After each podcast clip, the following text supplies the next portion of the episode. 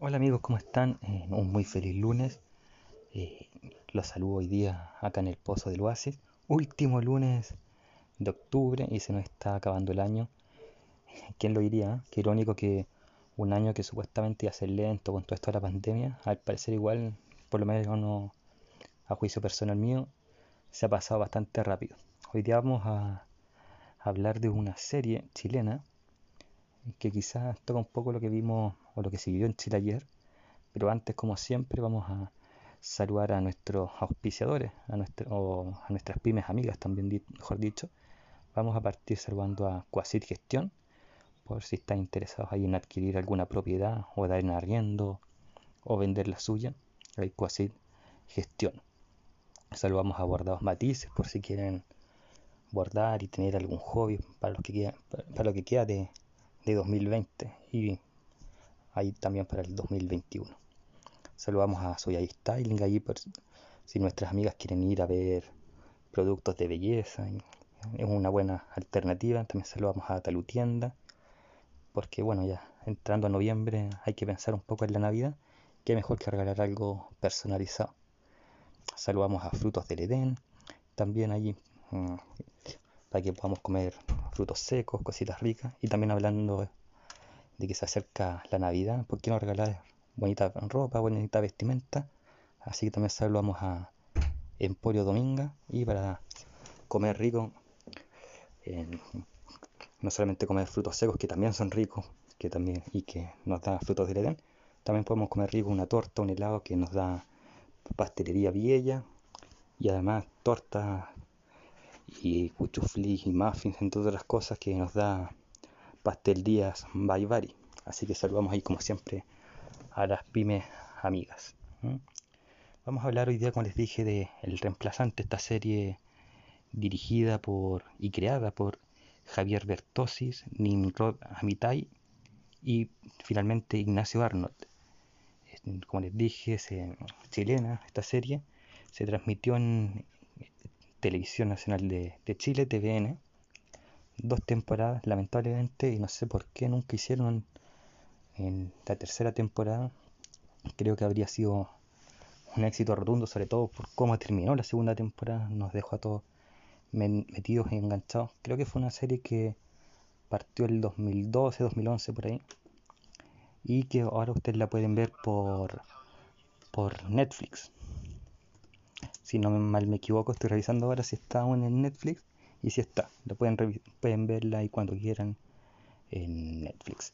¿De qué se trata entonces el reemplazante? Se trata de, de Carlos, eh, que era un financiero eh, y por hacer un mal negocio, por hacer un mal trámite, termina ahí en la cárcel por el delito de estafa y una vez que sale de la cárcel nadie lo quiere contratar como economista, como contador entonces su papá le da la oportunidad de ir a un colegio de, escasos recursos.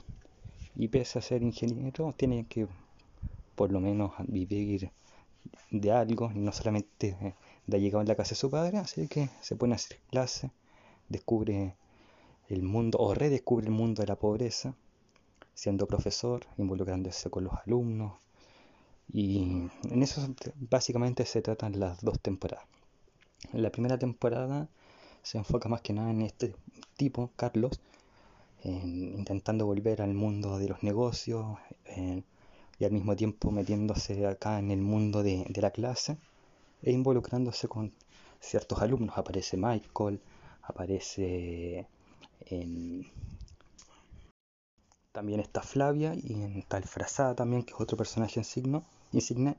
Hay otros adolescentes que en este minuto no recuerdo el nombre, y la primera temporada entonces se divide en lo que, como les dije al principio, Carlos intentando volver a su vida de economista y de lujo, pero al, mismo tiempo acostumbrándose a esta vida de, de profesor y sacar adelante a estos jóvenes que tiene como alumnos en clases de matemáticas y creo que después, y bueno, con el paso del tiempo también haciéndose profesor jefe de estos alumnos.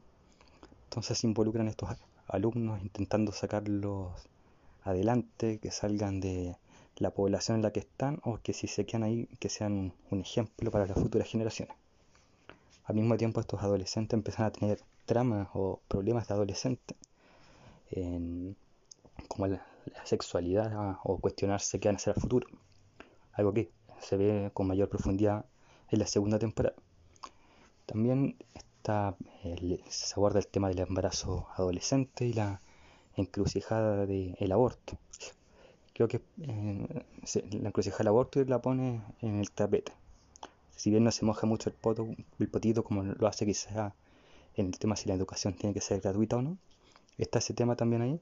Está el tema del narcotráfico, también hay cómo influyen los adolescentes y en la población.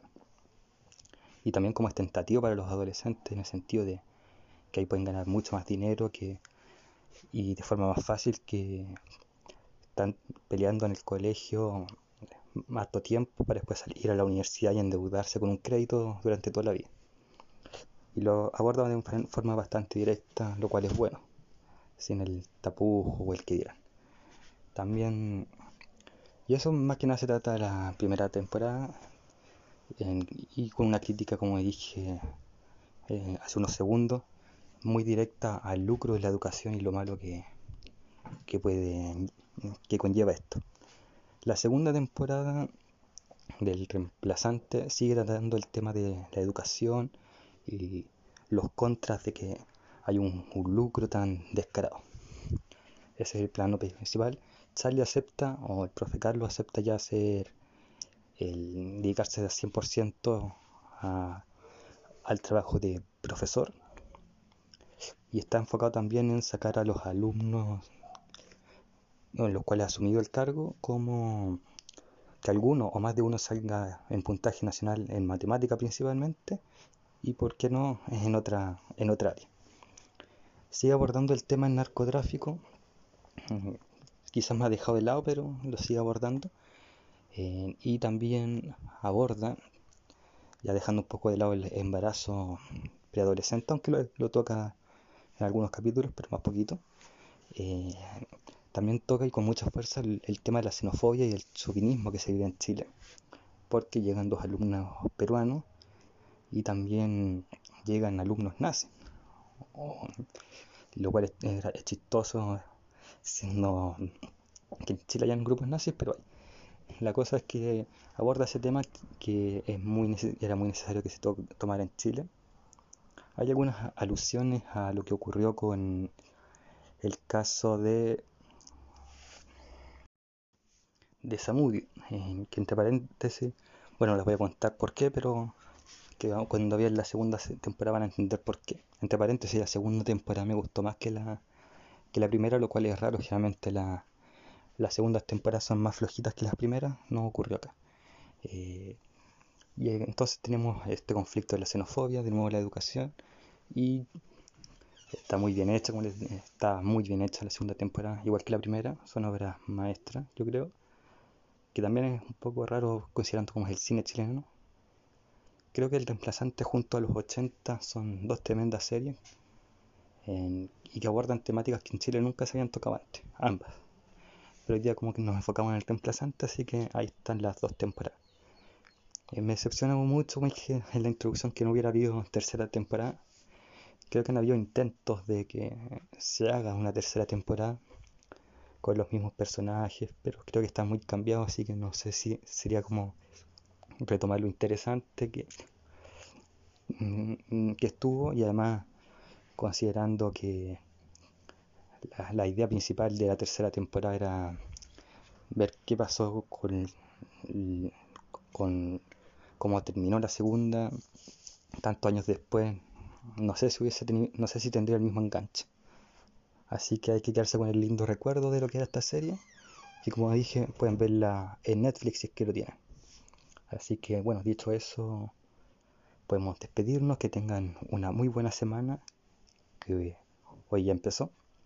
Y nos vemos el miércoles, si Dios quiere, en otra entrega de El Pozo en el Oasis. Saludos y buena semana.